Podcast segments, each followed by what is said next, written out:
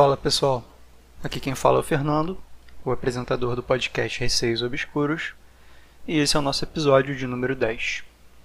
Eu costumo postar episódios segunda e sexta, mas o episódio de segunda-feira talvez não seja possível ser postado por falta de histórias. Então, quem quiser contribuir, enviar o seu relato, pode enviar no e-mail receiosobscuros.gmail.com ou por direct no Instagram, receiosobscuros. Vamos agora para a história de número 1. A Criatura, parte 2.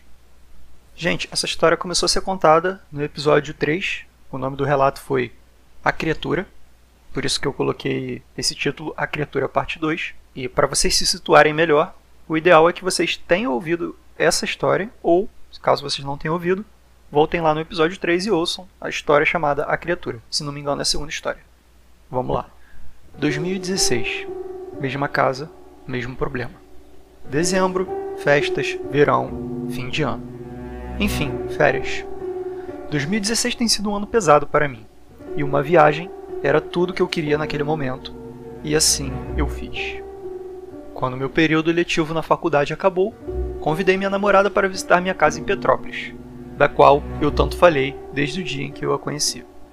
Depois de uma viagem longa por causa do trânsito na linha vermelha, finalmente chegamos a Petrópolis e, enfim, a casa. Ao abrir o portão, me enchi de felicidade e nostalgia por revisitar aquele lugar tão querido por mim. Vale mencionar que eu estava ansioso para apresentá-la à casa, contar minhas histórias vividas ali, lhe mostrar todos os cômodos e contar um pouco sobre cada um deles. Ainda era cedo quando chegamos, devia ser em torno de umas 11 horas da manhã. Depois de um rápido tour, vimos que a dispensa estava vazia e decidimos ir ao mercado para comprar mantimentos. Aproveitei a saída para mostrar os arredores a ela. Como era de se esperar, ela ficou encantada com o lugar. Ao voltar, guardamos as compras e preparamos duas caipirinhas. Sentamos juntos na varanda com os nossos drinks e passamos algum tempo juntos. Horas depois, me lembrei que havia um local da casa, o qual eu não havia mostrado a ela ainda. O quarto. Sim, aquele quarto que ficava no final do terreno. O mesmo quarto que guardava algo que meu avô me disse para nunca entrar em contato. Eu a conhecia há pouco tempo e por isso acabei não vendo mal algum em um pouco de suspense. Decidi então levá-la até o quarto.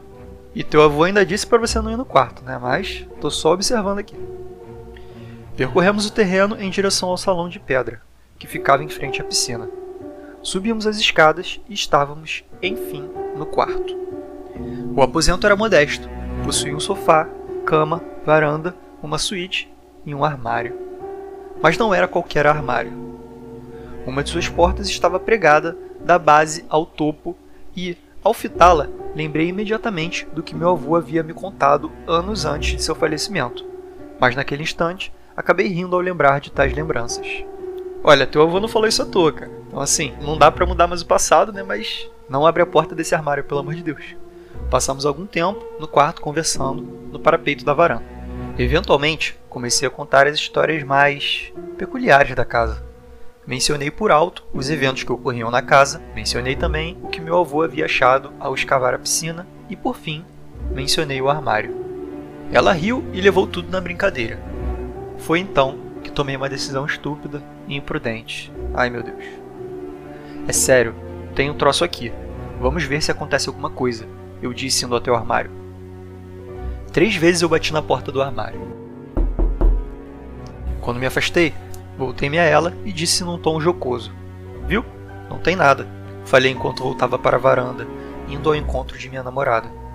Passaram-se alguns segundos, 20, talvez 30. Estávamos novamente apoiados no parapeito da varanda, quando, do fundo do quarto, ouvimos três batidas, fortes, vindas diretamente do armário reverberaram no quarto. No exato instante em que eu ouvi aquilo, ela agarrou meu pulso com os olhos arregalados e ambos olhamos fixamente para o armário. Uma sensação estranha pairou ao nosso redor, como se algo nos fitasse, com raiva. Muita raiva. Vamos sair desse quarto agora, disse ela com uma voz trêmula. De volta à casa principal, tentei disfarçar o meu nervosismo. Em toda a minha vivência naquela casa eu havia experienciado muitas coisas, mas nada tão agressivo. Minha namorada estava tremendo de medo e achamos que o melhor a se fazer naquele momento era preparar outra caipirinha e esquecer do ocorrido. Mais tarde naquele dia, era em torno de umas sete da noite. Fomos até um restaurante perto da casa, compramos mais vodka, uma pizza e alugamos dois filmes. Sim, até 2018 tinha uma locadora lá, sendo um de terror e outro de comédia.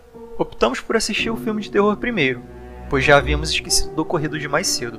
Nem preciso dizer que foi uma péssima ideia. O filme em questão era Invocação do Mal. Olha, você presencia um evento bizarro e de noite você vai ver um filme de terror. Que péssima ideia, cara. Depois de mais ou menos uma hora de filme, comecei a sentir uma sensação característica. Aqueles que têm algum tipo de sensibilidade irão se identificar. Vibrações tais como ondas sonoras pairavam pela sala e resvalavam contra meu corpo, acompanhadas por uma densidade no ar e que se alastrava rapidamente. Senti meus batimentos acelerarem. Eu já sabia muito bem o que estava acontecendo e por que estava acontecendo. Aquilo ficou ali, conosco, querendo chamar nossa atenção e eu fiz tudo o que pude para ignorar. Mas então seja lá o que fosse aquilo, enfureceu-se diante de nossa indiferença. E, subitamente, uma das lâmpadas do teto estourou. Vale mencionar que estavam todas apagadas. Minha namorada tomou um susto e ficou atônita, mas a acalmei, dizendo que os problemas elétricos da casa datavam de muitos anos e que não tinham o porquê se preocupar. Acho que ela deveria ter terminado contigo nessa hora, cara. Alguns minutos se passaram quando, por fim, aconteceu algo que acabou com a nossa noite. A porta da sala estava aberta e dava para o corredor, que dava para os quartos onde iríamos dormir. O filme estava em um momento tênue, calmo, sem muito barulho. Foi então que ouvimos o que pareciam ser passos, seguindo em direção à sala onde eu e minha namorada estávamos. Não preciso dizer que ficamos aterrorizados. De repente, os passos pararam onde acreditávamos ser a porta do corredor. Passaram-se alguns instantes enquanto olhávamos juntos para a porta que, para o nosso desespero, se fechou, num movimento só. Aquilo foi a gota d'água. Depois disso, desligamos a televisão e tudo o que queríamos agora era voltar para o quarto e tentar ignorar o que havia acabado de acontecer. Mas para isso, teríamos que passar pela porta. E assim fizemos, o mais rápido que conseguimos. Ao passar pela porta, ouvi algo que nunca vou esquecer. Enquanto adentrei o corredor, pude ouvir claramente um rosnado, muito baixo, mas não baixo o suficiente para se ignorar. O som era acompanhado por uma presença pesada e feroz, como se algum animal estivesse prestes a me atacar. Minha primeira reação foi buscar em minha mochila os incensos de sândalo, que sempre levo quando visito a casa. Ou seja, gente, essa casa aí, a pessoa já vai com um kit, né, contra assombrações. Mas voltando. Para os que não sabem, o sândalo é capaz de afastar ou acalmar espíritos aflitos ou furiosos, mas não aquilo. Para afastar aquela coisa, eu precisaria de algo mais forte. Muito, muito mais forte. Entretanto, sândalo foi suficiente para acalmar aquela coisa. Tá, então o sândalo não afastou, mas acalmou. Beleza, entendi. Acendi um incenso em cada um dos quartos, na cozinha e na sala. Conseguimos aproveitar os outros dois dias na casa, sem problemas, com exceção de eventuais sensações estranhas. De volta ao Rio, acreditávamos que, seja lá o que tivesse entrado em contato conosco, tivesse ficado por lá. Eu não podia estar mais errado. Mas isso é uma história para uma outra hora. Cara, primeiramente, obrigado pelo envio, tá? Já estou ansioso aqui para o momento em que você vai me enviar essa parte 3, porque assim como o pessoal aqui do podcast, que adora ouvir histórias, eu também adoro ler e gosto também de contar. Então, assim, eu fico ansioso para ouvir as histórias. E comentando agora um pouco sobre o que, que você acabou de contar, eu preciso dizer, cara, a culpa foi 100% sua. Porque olha só, relembrando a história passada que você me enviou, que seria a parte 1 do, desse relato, o seu avô escavou a piscina e achou uma caixa com algumas coisas escritas numa língua em que ele não entendia. E depois de algumas pesquisas, ele percebeu que aquilo era algo que não deveria ser aberto, inclusive estava escrito. Ele descobriu que era uma outra língua e estava escrito: não abra essa caixa jamais. Ele vai, pega essa caixa, sela num armário, num lugar onde as pessoas não costumam frequentar da casa, obviamente, né? Ele não colocaria no meio da casa. Ele foi lá, selou naquele armário. O armário estava com pregos. E aí vem um jovem, curioso, querendo mostrar pra namorada ali, né? Que não tinha medo de nada, que era só uma coisa antiga, que talvez fosse até alguma coisa que seu avô imaginou. E me admira você, depois da, da história que você contou no episódio 3, duvidar do seu avô, né? Porque você viu coisa. Então, assim, beleza. Você vai, bate no armário e provoca. Uma coisa que, pelo visto, não era somente uma assombração normal, um fantasma, é um negócio mais forte. Claramente você não deveria ter feito isso. Mas, felizmente ou infelizmente, você fez e temos aqui a história. Vamos lá para a história de número 2. Na realidade, a história de número 2 são três relatos. Foi enviada pela Raquel e ela me enviou por e-mail. Oi, boa tarde. Não sei se esses relatos são legais. Se não gostar, fique à vontade para não ler, vou entender. Pode escolher o título se quiser. Foi o que eu fiz. Escolhi o título dos relatos. Relato número 1. Um. Pedra Bonita. Essa história aconteceu quando eu era adolescente. Tem muito tempo. Sou do Rio de Janeiro e, numa noite, minha irmã com um namorado e um amigo insistiram para eu ir com eles na Pedra Bonita. Então, gente, a Pedra Bonita é um local que você visita no Rio de Janeiro. Você faz uma trilhazinha e chega lá no final numa pedra bem alta que você consegue ver ter uma vista bonita. Entretanto, como ela mesma vai falar, é um lugar perigoso. Então, assim, se você quiser visitar Pedra Bonita no Rio de Janeiro, vá de dia. Continuando. Eu não queria, pois tinha muito medo desses lugares à noite. Mas fui. Hoje seria a morte certa. Mas na época ainda dava para fazer essas coisas no Rio de Janeiro. Com certeza, Raquel. Bem perigoso isso aí hoje em dia. Paramos o carro e seguimos por uma trilha até o local onde fica a rampa de salto, entre parênteses asa delta. Estava um breu e um silêncio sepulcral. Não tinha alma viva, só nós ali, e isso me deixou mais apavorada. Eles sentaram na beirada da rampa e eu fiquei sozinho, esperando no alto, vigiando e olhando para todos os lados, e eles insistindo para eu relaxar. Raquel, eu sou parecido com você, eu entendo esse sentimento. Você está num lugar perigoso à noite e você nunca ia sentar ali que nem eles e relaxar. Você estava preocupada, estava com medo de ser assaltada ou qualquer coisa do tipo. Depois de um tempo, vi alguém de blusa branca andando no meio do mato se dirigindo para debaixo da rampa. Fiquei olhando e esperando a visão se adaptar, pois eu só via o que pensei ser a roupa. Foi quando percebi que não tinha mais nada para ver. Era só um vulto branco mesmo caminhando. Gritei pro pessoal que eu estava vendo algo, para a gente correr dali. Eles ficaram com medo da urgência na minha voz e me atenderam. Só contei o que era quando chegamos no carro, mas ninguém acreditou em mim. Carinha triste. Enfim, Aquele lugar era muito perigoso, e como não sou de ver coisas, tenho quase certeza que era um aviso para a gente se mandar dali. Sei lá, fiquei mais tranquilo do que se fosse alguém vivo. Concordo, Raquel, assim, uma situação em que poderia ser um bandido, um assassino ou qualquer coisa do tipo, antes fosse só um vulto, né? Relato 2. Projeção astral. Esse outro também aconteceu quando eu era jovem e ainda morava com a minha mãe. Era tarde da noite já tinha ido para a cama, mas não conseguia dormir porque minha mãe tinha saído, e eu só ia ficar tranquila quando ela chegasse. Cochilava e acordava com aquela preocupação. Enfim, ela chegou, me deu boa noite e eu peguei no sono.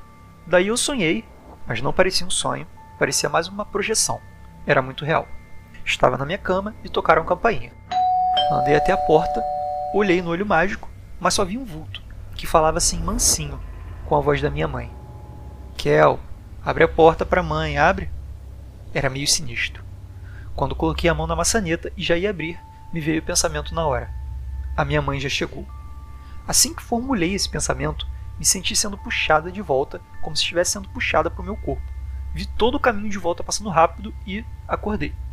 Fui conferir a porta, minha mãe já estava dormindo e eu não dormi mais, morrendo de medo, claro.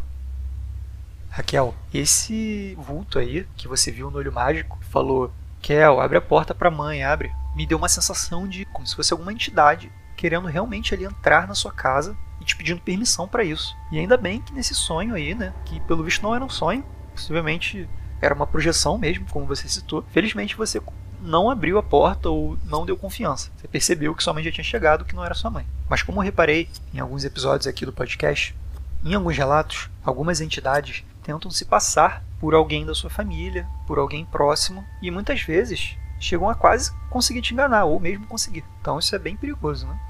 Relato 3. A enfermeira. Essa aconteceu com meu tio, em Londres, na década de 1970, quando minha prima nasceu. Meu tio e a esposa tiveram sua primeira filha, e ele passou a noite com ela no hospital. Durante a noite, sua esposa não estava se sentindo bem, E uma enfermeira, uma senhora de idade, entrou no quarto e começou a orientar meu tio, dando instruções nos cuidados com a minha tia. Ela passou a noite toda com eles, ajudando, mas só dava orientações. No dia seguinte, ele procurou por ela no hospital para agradecer, mas foi informado que ninguém tinha ajudado eles durante a noite e que não trabalhava ninguém no hospital com aquelas características. Entre parênteses, era uma senhora de idade negra. É isso. Esse terceiro relato me deu uma sensação boa, né? Porque a tal enfermeira ali, fantástica, ela, pelo visto, quis ajudar, enfim. Me passou uma boa sensação. Raquel, muito obrigado pelos seus relatos. Não tinha motivo para você achar que eu não gostaria de ler eles aqui. Foram bons, sim, eu gostei. E vamos para a história de número 3. O chamado. Então, a pessoa que me mandou preferiu não se identificar, então vou deixar como anônimo mesmo. E vamos lá, ela me mandou por direct no Instagram. A história que eu vou contar aconteceu com a minha tia, quando ela era adolescente. Uma vez, ela decidiu ir para uma festa que seria realizada em uma fazenda bem distante da minha cidade. Ela chamou uma amiga para ir com ela. Então, elas foram para essa tal festa. As duas curtiram, beberam, dançaram, mas, quando já estava ficando tarde, elas decidiram ir para não perder o ônibus. Contudo, a dona da festa disse que ia ter ônibus até mais tarde. Olha, eu não confiaria, mas vamos lá. Então, minha tia, que pode chamar de Eduarda, e a amiga dela, que prefiro deixar em anônimo, decidiram ficar mais tempo na festa. No final da festa, que era entre 23 e 30 e meia-noite, elas descobriram que a dona da festa tinha se enganado e não passava mais ônibus. Então, minha tia e amiga tiveram que voltar a pé. A caminhada levaria a noite toda. Elas não estavam com medo, apesar de a estrada estar totalmente vazia. Minha tia Eduarda e a amiga, já totalmente cansadas, começaram a ouvir um barulho, como se alguém estivesse gritando. Elas não conseguiram entender no começo, mas depois ficou nítido que o grito estava chamando alguém. Minha tia não lembra do nome que estava sendo chamado, mas ela falou que era um nome feminino. Quanto mais elas andavam, mais perto os gritos ficavam, até que elas viram o autor dos gritos. Na descrição da minha tia, ela disse que era um homem alto, negro, que com uma mão carregava um pedaço de pau e na outra segurava duas colheiras, que estavam presas a dois cachorros muito grandes e negros também. Minha tia e a amiga começaram a se desesperar. Não tinha ninguém que podia acudir elas no momento. O homem se aproximava, mas não parecia prestar muita atenção nelas. O homem continuava a gritar e os cachorros a latir. Mas ele simplesmente virou para o mato e entrou nele. No exato momento em que ele fez tudo, os gritos e os latidos pararam. Minha tia Eduarda e amiga estavam apavoradas, mas conseguiram chegar em casa ao amanhecer sem mais problemas. Pelo visto, era, algum, era alguma entidade que não conseguiu se distanciar desse mundo, ainda procurava alguém, né, uma mulher. E essa entidade, você pode reparar isso pelos gritos dele, né, que chamavam por um nome feminino, e possivelmente esses dois cachorros aí foram usados para ajudar na busca, né, que cachorro fareja e tudo mais, e poderia encontrar a tal mulher que ele estava procurando. Bom, pessoal, esse foi o episódio de hoje. Espero que vocês tenham gostado tanto de ouvir quanto eu gostei de gravar. E novamente tocando naquele ponto, eu não posso afirmar para vocês que segunda eu vou estar postando um novo episódio, porque não tem relato suficiente. Então vou ficar no aguardo de receber mais relatos para que eu consiga gravar. Se eu tiver, beleza, ele vai estar sendo postado certinho. Caso eu não tenha relato suficiente, eu vou aguardar até sexta-feira e esperar que o pessoal aí que curte o podcast e que tem algum relato envie para mim, tá bom? Um beijo a todos e até o próximo episódio.